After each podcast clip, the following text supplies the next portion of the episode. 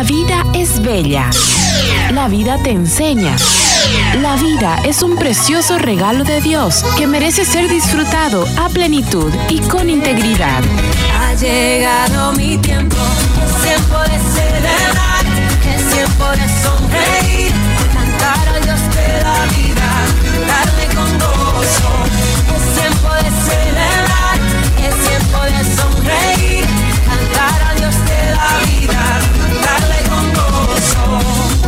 Bienvenidos a su programa. ¡Viva la vida! ¡Viva la vida!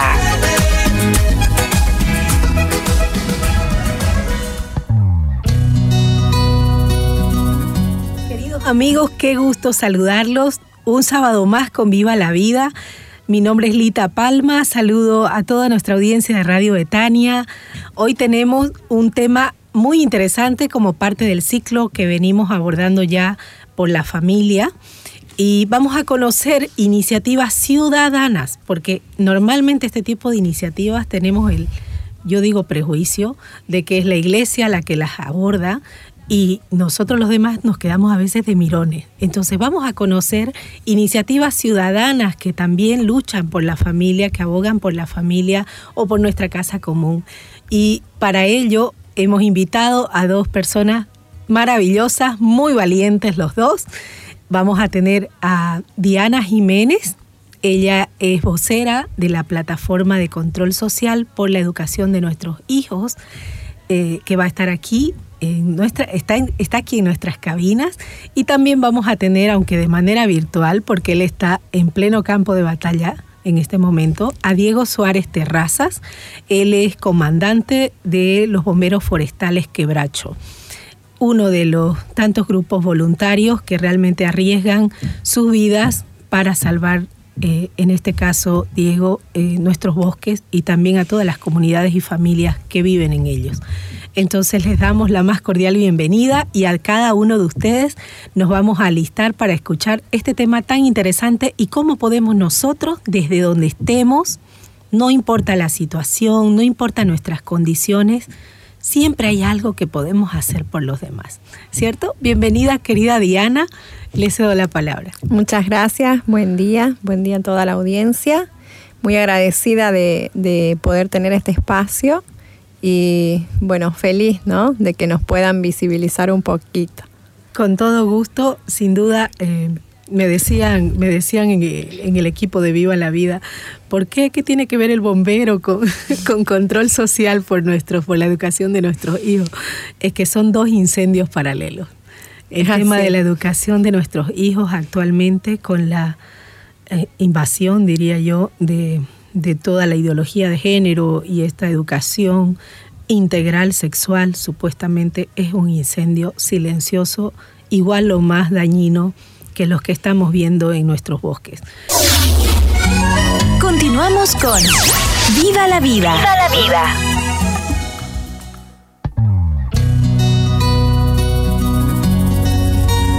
Bien amigos, retomamos Viva la Vida con nuestro tema de hoy en acción por la familia. Y toda, toda iniciativa que surge eh, para cuidar o para, para tomar acciones en pos de algún flanco, como podríamos llamar, desde algún punto de vista, tiene, tiene siempre una historia, ¿cierto? Surge por alguna vivencia o por algo que realmente nos rebasó y dijimos, no, aquí yo, si no hago algo, va a pasar, va a pasar algo más grave. Entonces, en el caso de Diana, explíquenos, por favor, Diana, de qué se trata esta plataforma, esta iniciativa de control social por la educación de nuestros hijos. Y nos comenta cómo surgió.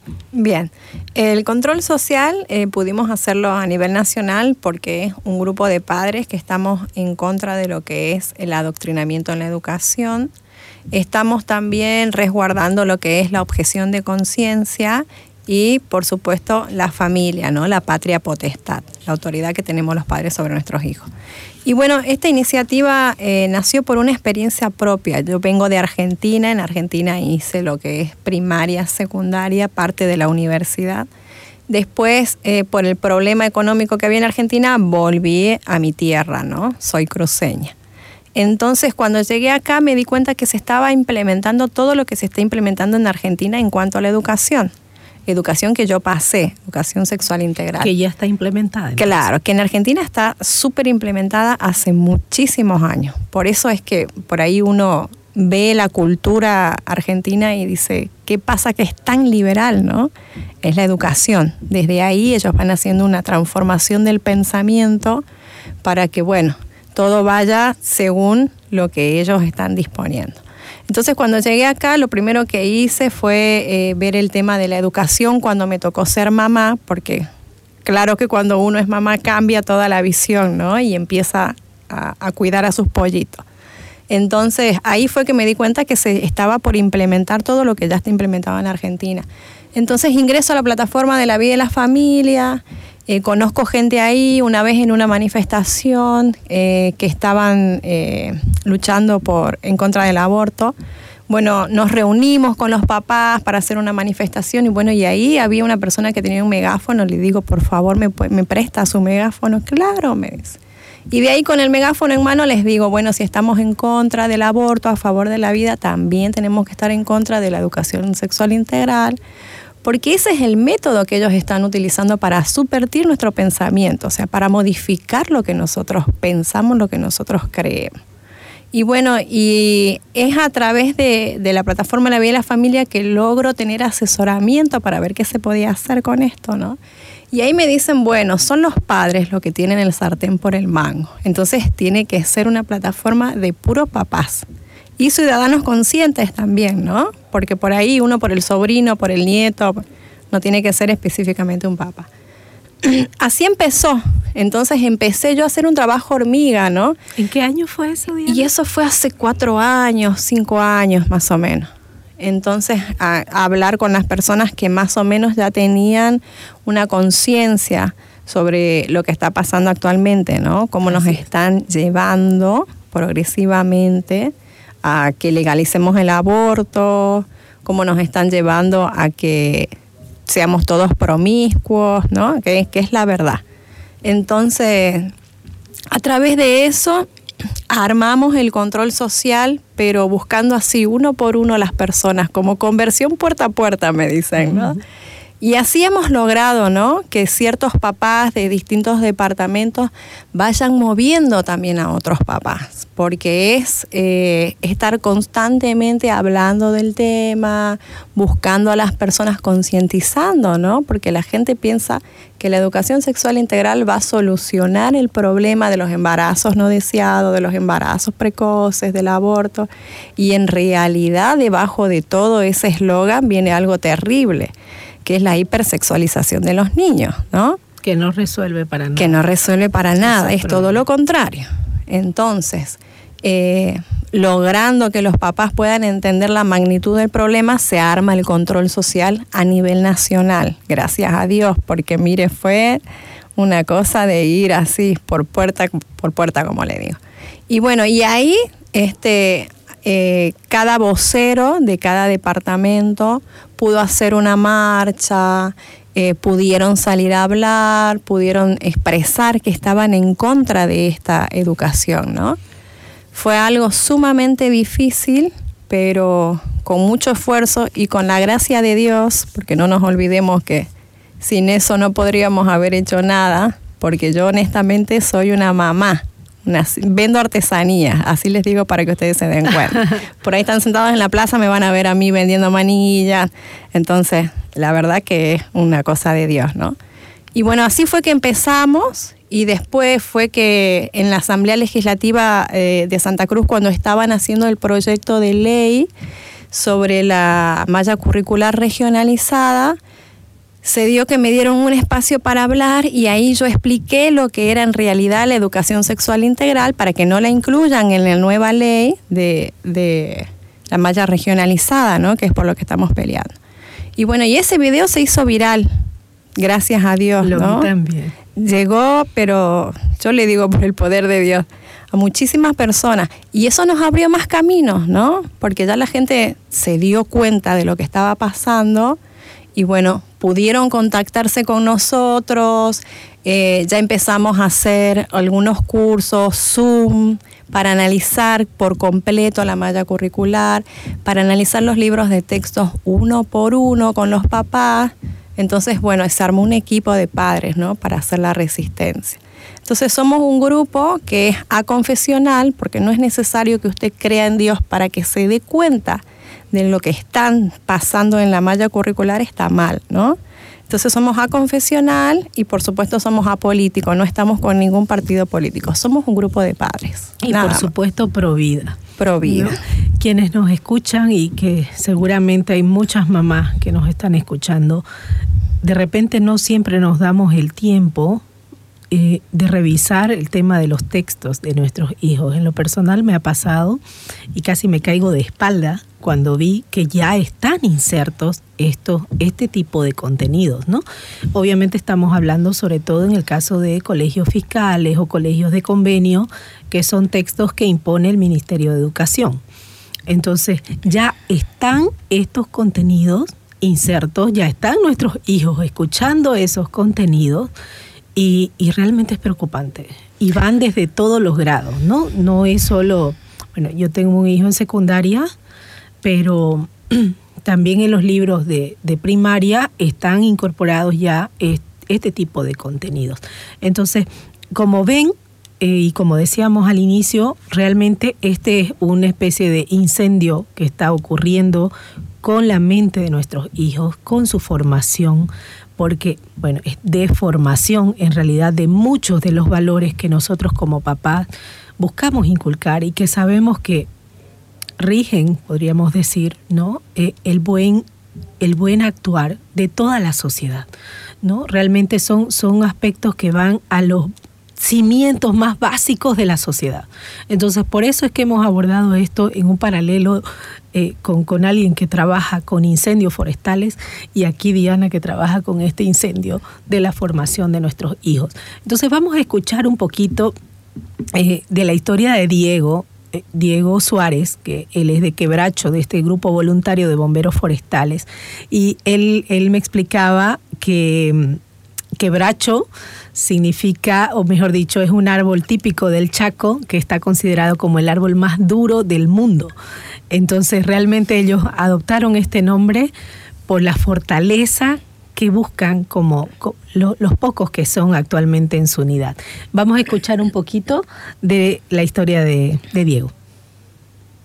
La unidad nació el año 2019 en los incendios catastróficos del 2019 me encontraba en misión voluntaria en la comunidad de taperas del municipio de San José de Chiquitos y a los 20 de los 40 días que estuve en campo, luego salí muy frustrado de un incendio en el que trabajé con 70 personas que eran de diferentes lugares, algunos bomberos, otros no. Entendí que había que organizar un grupo que se dedique netamente a la prevención y el combate a incendios forestales solamente a eso, para formarnos de manera que tengamos las capacidades operativas, logísticas, que puedan darle solución a grandes incendios forestales que ya se están presentando en Bolivia y sobre todo los incendios de áreas protegidas. Entonces nacimos de manera legítima el año 2019 y el año 2020 obtuvimos la personería jurídica.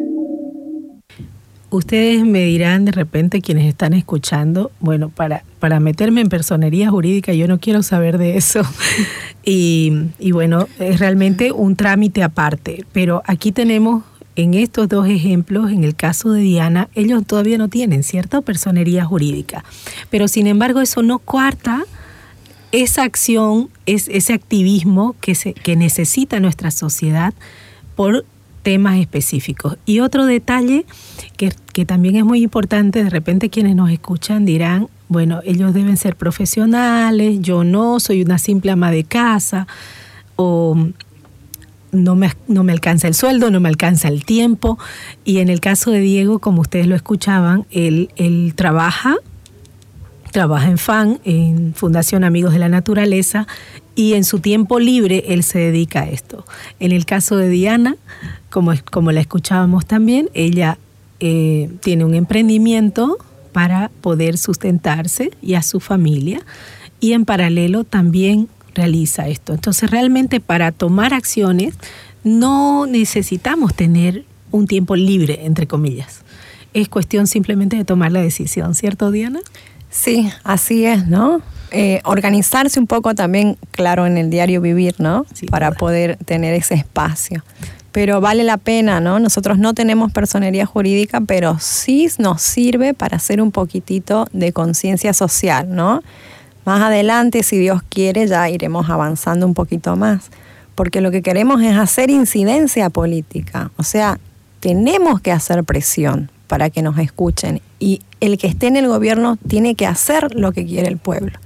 No puede ser que cada vez que, que, suba a alguien nosotros estemos sometidos si ellos son los que deben obedecer al pueblo. Así, y bueno, vemos que, que la, tendencia ¿no? de los últimos años en la, en la política es que quien dice algo contrario, pues cárcel o, o medidas, digamos, ¿no? Para, para coartarlos, para callarlos. Pero entonces este tipo de iniciativas realmente toman fuerza por sí solos. Me encantó lo que mencionaba Diana, de que de toda Bolivia ya han surgido personas que se acoplaron a esta iniciativa. Entonces, hay, realmente hay mucha necesidad. Algo que destaco de, de estos dos ejemplos que estamos tomando es que son tareas muy específicas. ¿No? A veces queremos abarcar mucho, como decimos, y apretamos poco. No se puede. Entonces, son tareas muy específicas que de repente solo por ya sea por la formación, por la experiencia como mamá o como decíamos desde donde usted esté, sea enfermera, profesor, comerciante, todo, se vale. Realmente hay mucho por hacer, hay muchas necesidades y es cuestión de ponerse manos a la obra. Em, Diana, ¿cómo puede hacer alguna persona o mamá que nos esté escuchando de repente y quisiera plegarse a este movimiento? ¿Cómo tienen que hacer? ¿Qué requisitos hay? Coméntenos un poco. Bueno, este, tienen que tener un poquito de ganas nada más, ¿no? De sumarse a lo que es la, defensa de la patria potestad, de la objeción de conciencia y de la familia, ¿no? Entonces, bueno, yo los invito, tenemos una página en Facebook, se llama Control Social Ciudadano por la educación de nuestros hijos. Es un poco larguito el nombre, pero vale la pena. Control Social Ciudadano por la educación de nuestros hijos. Mi nombre es Diana Jiménez, yo siempre les dejo mi número de contacto por si quieren conversar. No dispongo de mucho tiempo, sí, pero sí los puedo atender un ratito para más o menos ir guiándolos y llevarlos a los eh, tutoriales, a las diferentes charlas que ya hemos tenido para que cada papá en su domicilio pueda ir eh, inmiscuyéndose un poco más en el asunto. ¿no? Eh, mi número es 622 00147. Diana Jiménez, 622 00147. Necesitamos ayuda de todo tipo porque como ustedes saben solamente somos papás. Entonces estamos pidiendo gente que se anime a, por ejemplo, ir a los mercados, socializar, ¿no? hablar con las personas, gente que nos ayude desde su profesión, eh, la gente que no puede salir, la gente que no tiene ninguna profesión o que no le interesa este, hacer tanto activismo, nos puede apoyar económicamente también, ¿no? Porque nada se hace sin apoyo económico. Entonces cada uno desde su trinchera puede sumar su granito de arena para que esto se haga algo grande y a los padres no nos quiten la patria potestad, que es la autoridad que tenemos sobre nuestros hijos. El Estado se quiere apoderar de nuestros hijos. Entonces, para mí lo más importante son mis hijos. No importa si yo no tengo los millones o si no ando en vehículo, ¿no? Lo más importante para mí es mi familia y mis hijos. Entonces, de lo poquito que tengo, doy el 100% para esta causa. Eh, y bueno, sé que hay gente que también es así, ¿no? Apasionada. Entonces los invito a que se unan eh, y bueno, y que pasen la invitación también a las otras personas, ¿no? Porque por ahí uno está en sus problemas, en su diario vivir y no se da cuenta de lo que está pasando con los niños. Así que los invito a eso también, a que socialicen la problemática. Y de repente si nos están escuchando papás que son parte de la directivas, por ejemplo, de los colegios, ¿no? Del curso, eh, sin duda serían líderes muy necesarios en sus propios colegios. Entonces, no, como vemos en el caso de, de la plataforma de Diana, no necesita usted mucho requisito. simplemente como ella decía, esas ganas y por supuesto el compromiso también, ¿no? Para continuar con la obra, ¿no? En el caso de Quebracho, Diego nos explicaba que por, obviamente por la pericia que se necesita, por la experiencia que se necesita, ¿no? Para ir a enfrentar a un, incendio. Entonces, ellos sí tienen un poquito más de, celo en cuidar cómo entran, cómo ingresan al, a su plataforma. Pero escuchemos qué se necesita para poder integrarse también a esta iniciativa de Quebracho. Nosotros tenemos una forma de captación de voluntarios que tiene que ver con la recomendación de algún miembro que ya tiene antigüedad. Esto porque buscamos gente de valor y valores. No hacemos una convocatoria abierta en el sentido de que a veces viene mucha gente eh, impulsada por, por el momento, por las emergencias, a veces por las imágenes que ven en la tele, pero sin embargo entendemos que ser un voluntario en combate a incendios forestales es más que eso. Necesitamos gente de valor y valores. Ingresamos un grupo máximo de 10 aspirantes por año por año. ellos tienen que eh, trabajar durante todo el año en formarse, en capacitarse, en, estar en las actividades del voluntariado que van desde ir con las latas a la plaza para poder pedir algunos quintos para combustible, por ejemplo, o acompañar a los que tienen más antigüedad en temas de capacitaciones, etc. Luego de un año eh, se ponen a prueba en un combate real en la temporada de incendios y si cumplen con todos los requisitos son admitidos en la unidad.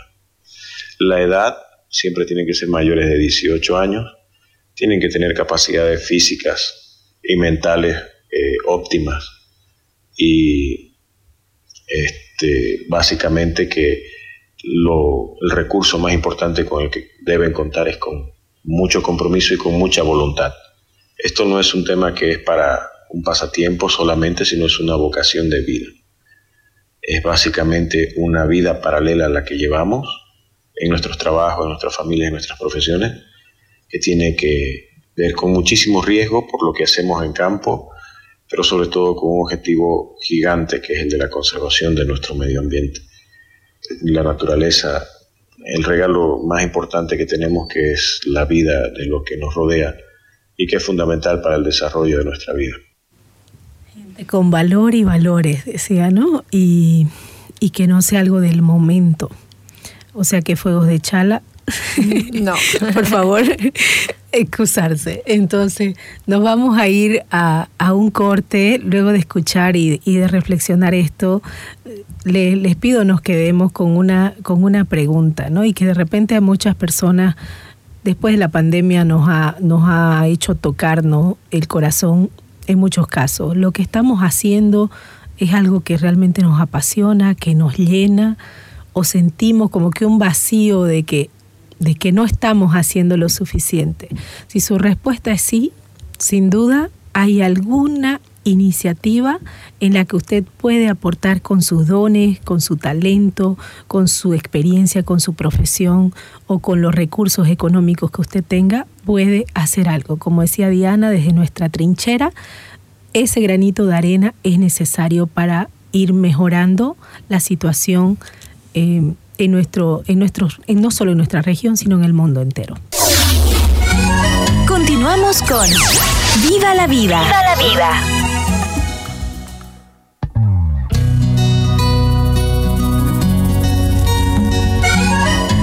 Bien amigos, retomamos nuestro tema en acción por las familias.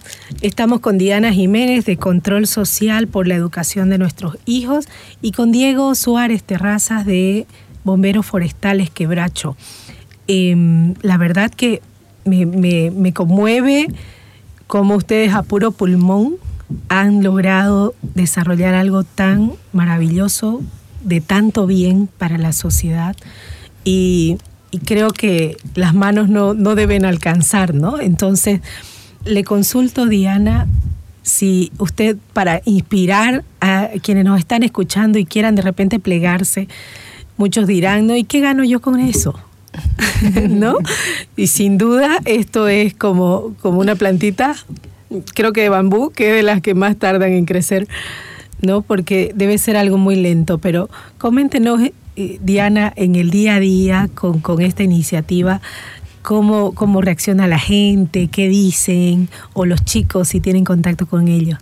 Bueno, yo los animo a participar porque aparte de que estamos sembrando y que vamos a ver en, varios años nuestro fruto, podemos decir que se arma una comunidad y que en realidad nos terminamos ayudando entre nosotros. Si bien el fin es, por nuestros hijos, somos las mamás las que empezamos a abrir los ojos y ver un montón de cosas que nosotros aplicamos en, en el diario vivir y, y, eso nos va ayudando también, ¿no? Con el tema de la educación de nuestros hijos, eh, incluso en el tema del matrimonio, ¿no? Porque es una revisión de una introspección, siempre les digo a la mamá, de qué nosotros estamos haciendo bien como padres y qué tenemos que cambiar también para poder llevar a nuestros hijos por el camino del bien.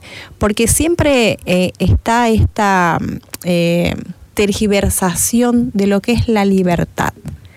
Y yo siempre les explico a los papás, nosotros como papás, ¿cómo enseñamos a nuestros hijos? Les decimos a los niños, eh, usted puede elegir entre lo bueno y lo malo, o invisibilizamos lo que está malo y abrimos la posibilidad a todo lo bueno y que dentro de lo bueno elijan lo mejor. Eso es lo que tenemos que hacer los papás, ese es nuestro deber, ¿no? Entonces cuando uno empieza a, a entender lo que es la libertad, que uno la libertad la ejerce siempre y cuando es una persona virtuosa, porque en el virtuosismo de la persona uno encuentra la libertad para no estar atado a lo malo a los vicios, a lo que nos hace daño en realidad, ¿no?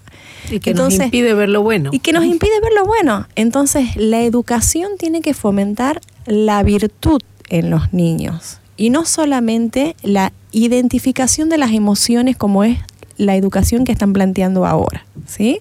Si ustedes ven en los libros de texto, lo único que hacen es hacer que el niño reconozca cuáles son sus emociones, ¿sí? pero jamás les hablan de tener una vida virtuosa o de ir este, ejerciendo las virtudes, ¿no? Sino que eso se invisibiliza totalmente y se da una educación que solamente se centra en lo corporal y en lo mental y no en lo espiritual. Y una educación que se eh, olvida de la parte espiritual nos va a traer personas sumamente superficiales, egoístas, que van a inclinar a la sociedad hacia el mal. Entonces, ¿qué queremos nosotros con esta agrupación? Inclinar a la sociedad hacia el bien, ¿no? Que todos podamos elegir de lo bueno lo mejor. Ese es el concepto eh, más fuerte que tenemos los papás, porque también como es una plataforma que es eh, no confesional y apolítica, conversamos nosotros con los padres y hay personas que tienen otro pensamiento, ¿no? Hay este, algunas personas que dicen, no, usted tiene que dejar que el niño, si el papá quiere, aprenda con educación sexual integral. Y los papás decimos, no, ¿por qué vamos a permitir que un niño sea dañado? Que le enseñen ideología de género, por ejemplo, y los confundan en su identidad. Aunque el padre quiera hacerlo, eso está mal. Y tiene que haber un grupo de personas que les diga, porque la patria potestad no es hacer con los niños lo que querramos, ¿no? Sino que es llevarlos por el buen camino. Entonces tiene que haber un grupo de padres con los pantalones bien puestos que digan, no, la libertad es esto, es elegir de lo bueno lo mejor. Dejen de mostrarle lo malo a los niños, porque si ustedes les muestran los malos, les van a mostrar un camino que los va a llevar a la perdición. Y el día de mañana ese niño va a ser una piedra de tropiezo para el vecino o, va a ser un dolor de cabeza para, la propia familia, para los propios padres. Entonces cuando nosotros hablamos con las mamás y vemos ¿no? que la educación en virtud es lo mejor, entonces es cuando en nuestro diario vivir empezamos a analizar cómo estamos educando a nuestros hijos. Les estamos enseñando cuáles son, por ejemplo, las circunstancias que pueden llegar a una ocasión de pecado. Eso es lo que nosotros, en vez de enseñarle a los hijos solamente a reconocer las emociones, no, tenemos que ir un poquito más allá, ¿no? Entonces, si el niño, por ejemplo, se queda algo del, del compañero, decirle, no, eso está mal, eso es robar, eso es pecado, eso está mal. El niño lo va a entender. Pero si no le decimos eso, y nos vamos solamente por el tema de las emociones y tratamos de que los niños controlen sus emociones y nada más, les vamos a hacer un daño a los niños.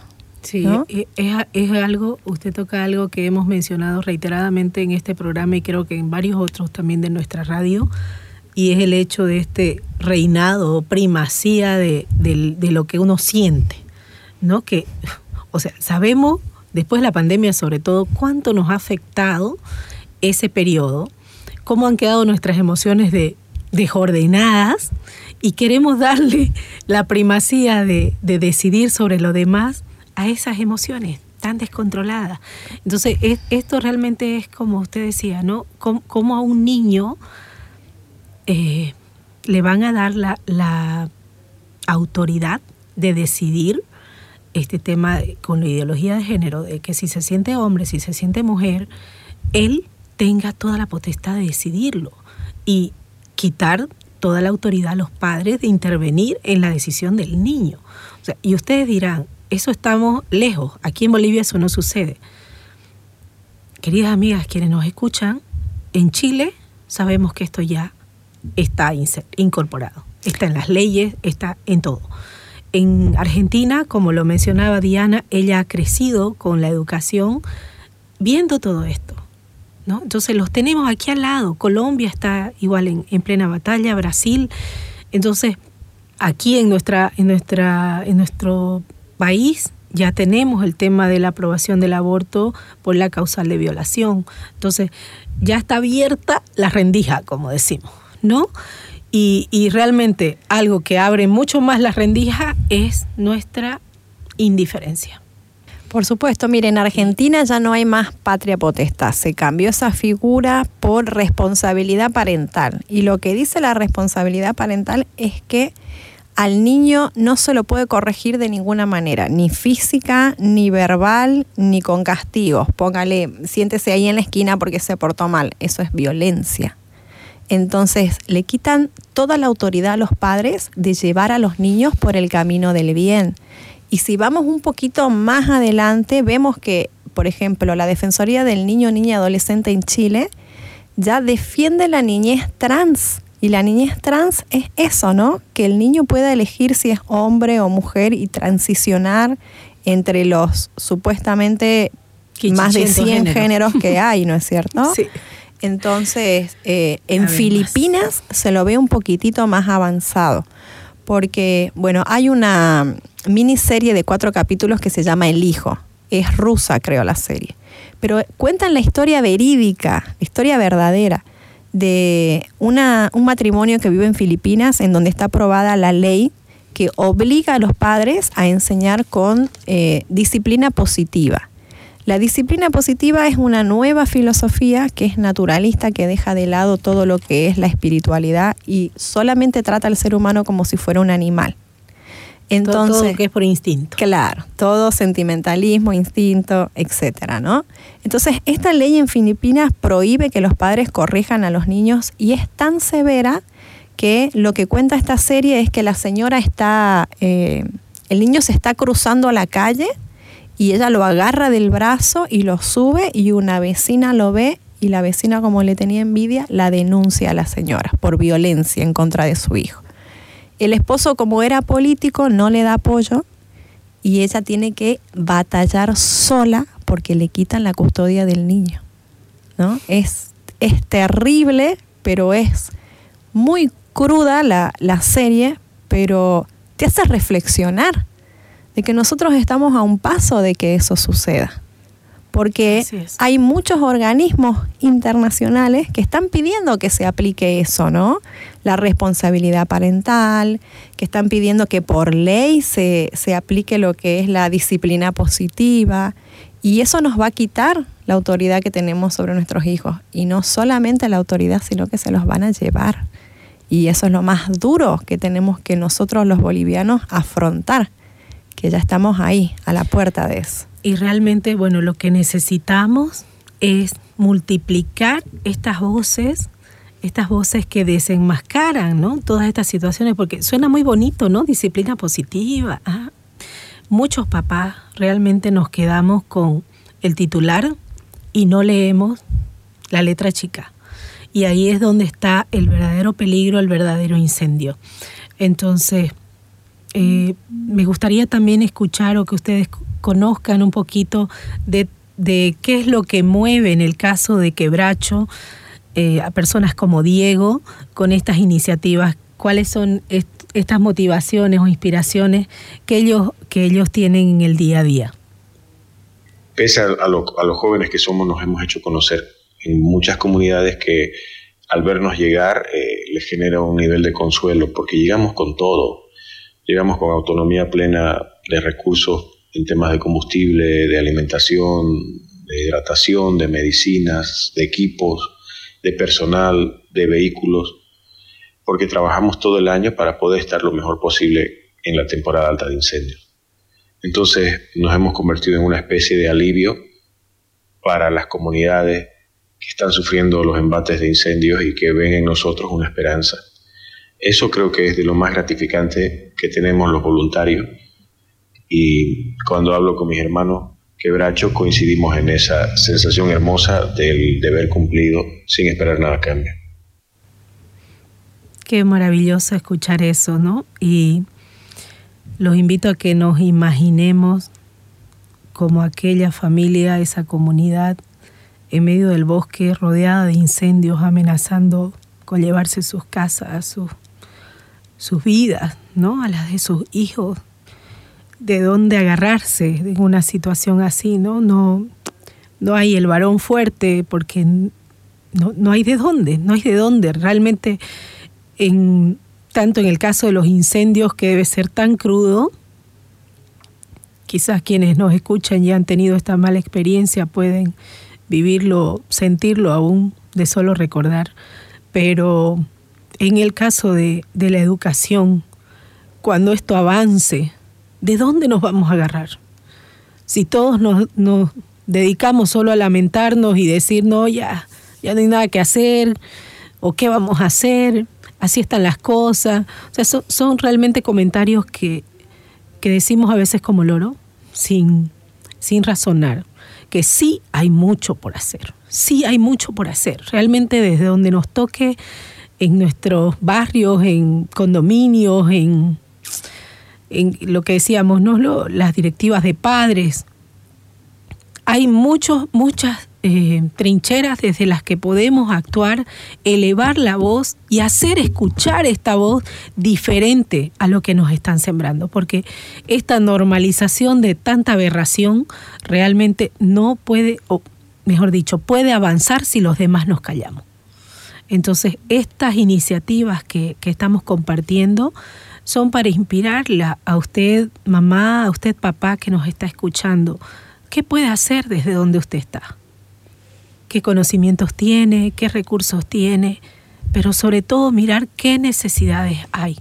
¿No? Muchas veces, obviamente no es que esté mal, está muy bien y, y se aplaude, pero muchas veces nos conformamos con llevar la ropa o con llevar el alimento que sí, hay muchas personas que lo necesitan y sin duda debe ser una bendición doble para ellos y para usted, pero hay mucho más que hacer. Realmente en el aspecto mental, en el aspecto de la formación y en el aspecto espiritual, como decía eh, Diana, son ahorita los campos de batalla más desiertos. Es donde más faltan soldados. Entonces, este programa ha sido justamente para poner en, palestra esta, necesidad que muchas veces no la vemos. ¿no? Diana, en, este caminar que usted nos comentaba, cuatro o cinco años, veo que están más o menos en la misma edad de, quebracho. Eh, ¿Qué logros han, han, obtenido hasta el momento que los, que los mueven y los fortalecen a seguir con esta iniciativa? Bueno, creo que hemos sido inspiración para muchos papás, ¿no? Eh, por ejemplo, cada que vamos a dar una charla y conversamos con los papás y nos cuentan sus problemas, lo que pasa en casa, todo relacionado con la educación, eh, creo que ahí vemos ¿no? las luces que estamos dejando y lo que estamos sembrando, porque por ahí, por ahora puede ser que, que seamos poquitos, ¿no? Los que realmente estamos trabajando, porque es un trabajo sumamente pesado Yo dejé ahora como unos tres meses más o menos, me tomé un tiempo, porque también me lleva mucho tiempo, ¿no? Y eso me lleva a descuidar por ahí otras cosas que para nosotras las mujeres el deber de Estado es lo primero, ¿no? Entonces, siempre haciendo lo que tenemos que hacer en casa, cuidando al esposo, cuidando a los hijos y luego ya este, haciendo un poquito de activismo. Pero sí hemos tenido cosas muy buenas, hemos hecho una marcha en La Paz, en Tarija, en Cochabamba, en Sucre, en Santa Cruz, ¿no? Y movilizar a la gente es muy complicado, pero hemos logrado eso, ¿no? Y además, por ejemplo, acá, debido a esas marchas, eh, se pudo aprobar la ley de la malla curricular regionalizada. Y además, después de eso, ya tomaron un poquito más fuerza y ahora estamos con la ley de protección de la vida y la familia, ley integral ah, de protección de la vida y la familia. Departamental. Que departamental también, ¿no? Eh, lo vamos a hacer también a nivel nacional, por supuesto que sí, no nos olvidamos de los demás departamentos, son nuestros hermanos también, ¿no? Son nuestros niños, son nuestros niños. Entonces, este proyecto eh, lo que están haciendo ahora es tratar de, socializarlo, concientizar a la gente, porque es un proyecto hermoso en donde se habla de que se debe permitir que se enseñe la castidad como un método de, de prevención de educación sexual. Que para nosotros eso es un gran logro, ¿no? Que esté escrito castidad en una ley, para mí es un gran logro. Eh, y bueno, además esa ley va a proteger también la vida desde la concepción hasta la muerte natural, eh, protege la autoridad de los padres, ¿no? Entre otras cosas. E incluso como control social hemos frenado porque un avance, eh, un retroceso que querían, digamos, ¿no? implementar en esa ley, que es el tema de la disciplina positiva. Entonces, cuando escuchamos nosotros los papás que querían poner eso, pudimos decir que estábamos en contra y ya teníamos los argumentos y ya habíamos investigado quiénes eran los filósofos y absolutamente todo sobre la disciplina positiva. Entonces el control social es, un, es una contención bien grande para que no nos avasallen y no pasen por encima de la autoridad de los padres, ¿no? Son logros que por ahí parecen pequeñitos, pero que son gigantes. Son grandiosos, Son gigantes. Titánicos, realmente para lo y uno, estamos leyendo, por ejemplo, la ley de, de, la vida y la familia con los papás y decimos, no, no queremos un principio de equidad porque ese principio se va a tergiversar y va a entrar a la ideología de género, entonces no pongamos eso, pongamos el principio de la ley natural. Entonces pusimos la ley natural en una ley departamental que queremos que se apruebe y eso nos va a permitir a nosotros los papás que no nos vengan a tergiversar la verdad, porque eso es lo que se quiere, ¿no? Relativizar la verdad. Entonces nos apegamos a la ley natural, porque la ley natural es lo que nos va a permitir estar sobre la línea de lo correcto y que no se tergiverse, no se manipule y, no se estén aprovechando del desconocimiento de la gente, ¿no? Y, claro que sí. Y tergiversar todo con esto nuevo que es la... Eh, discriminación positiva, ¿no?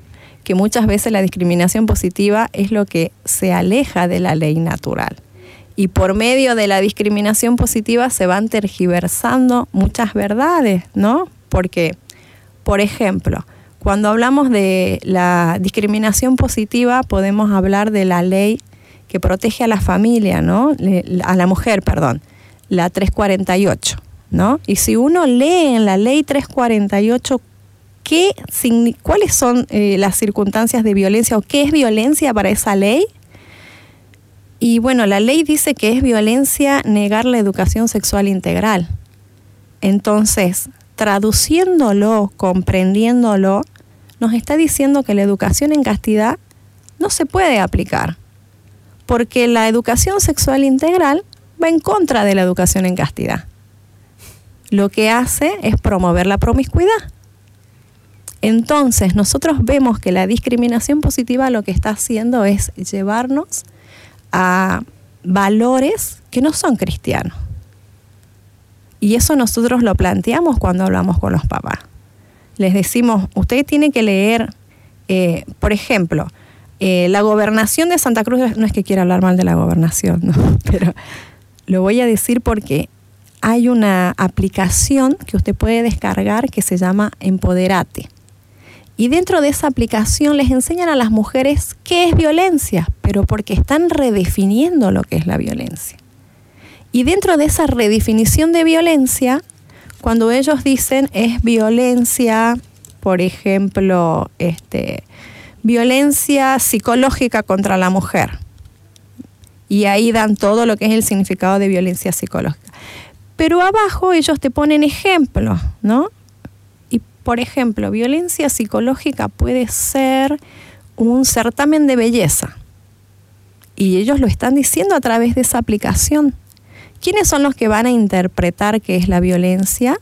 Hay un, un, un organismo internacional que se llama CEDAW, que es la Convención para la Eliminación de todo tipo de discriminación en contra de la mujer. Pero ellos son ateos. Entonces, la interpretación que ellos hacen sobre lo que es violencia no es una interpretación cristiana.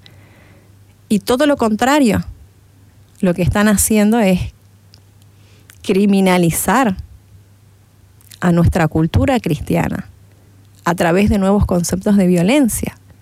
Entonces, mm, ¿cómo puede ser que yo tener una vida casta me estén acusando de que soy una persona violenta, machista, retrógrada, porque no... Represiva. Represiva, porque no soy una mujer liberal. Son, son términos que realmente utilizan bastante y, y nos podemos, creo, dar cuenta en, en muchos ambientes, en muchos medios se escuchan este tipo de términos, ¿no? De hecho, siempre que uno está en contra, por ejemplo, de, estas cosas, hasta en el círculo de amigos más íntimos. La santurrona. Ah, ahí viene la santurrona. O el homófobo. ¿De qué siglo sos, no? Más o menos. Entonces, siempre, siempre. realmente son, son situaciones que ya están calando en todos los niveles y que debemos afrontar. Queridos amigos, nos ha comido el tiempo pero yo no quisiera irme sin recopilar realmente algo que, han mencionado nuestros invitados y es eh, la importancia de los valores para poder tomar iniciativas como esta. Eso por un lado. Otro, el tema de reforzar, mejor dicho, la, la, necesidad de especializarse cuando hay un tipo de iniciativa, apuntar a una sola cosa, ¿no? Y, bueno, aquí hemos visto dos iniciativas únicamente, pero realmente podemos mencionar tantas. Em, no sé si ustedes conocen, por ejemplo, lo que es Pintando Esperanza. Son unas chicas jóvenes que se dedicaron de repente a pintar los espacios de pediatría en las salas del oncológico y en otros hospitales, eh, sobre todo el área de pediatría, para que ellos, cómo influyó esto en elevar su sistema inmunológico. O sea, iniciativas tan simples, tan sencillas, ¿no? De repente no bajo costo, pero sí tuvieron todo el, todo el apoyo y lo tienen todavía. Eh, que, la gente las, ha ayudado a seguir adelante. Iniciativas como Ríos de Pie que hemos tenido aquí en nuestro programa también a Yanis Vaca. Proyecto Esperanza es otra iniciativa que se dedican a la asistencia psicológica post-aborto. De aquí, de la propia radio, han surgido iniciativas como Dinamis, nuestros amigos Roque y, Ricardo que dan mucha asistencia psicológica a, tantas personas. Bueno, lo de ellos ya se ha convertido en un emprendimiento en realidad, pero realmente hay infinidad de trincheras, como decíamos, desde las cuales actuar. Y lo más importante es que en todos ellos abordan temas de necesidades humanas, ¿no? De los vacíos en el aspecto psicológico, sobre todo, que actualmente son cada vez más, y, y hay mucho por hacer Así que le doy las gracias, Diana, por acompañarnos, por inspirarnos. Eh, espero que nuestros queridos radioescuchas se hubieran quedado también picados de ver qué tienen alrededor para poder eh, emprender, para poder tomar acciones, como lo hemos eh, dicho con este programa. Muchísimas gracias. los invito a Control Social Ciudadano por la Educación de nuestros hijos. Estamos en Facebook, también tenemos TikTok, eh, distintas redes sociales y si quieren comunicarse conmigo les recuerdo el número es 622 00147. muy agradecida, espero que les haya servido para inspirarse, para conocer un poco lo que hacemos a nivel nacional. Y bueno, están totalmente invitamos, invitados, los esperamos con los brazos abiertos. Vamos a dejar en, nuestro, nuestra página del Facebook también los QRs para colaborar a quienes deseen, tanto a la iniciativa de control social por la educación de nuestros hijos como a los bomberos forestales Quebracho, para quienes tengan esa posibilidad, lo puedan hacer. Todo suma. Muchísimas gracias queridos amigos y será hasta otro sábado con Viva la Vida. Escuchaste el programa Viva la Vida. Síguelas cada sábado a las 9 de la mañana por Betania 93.7 FM.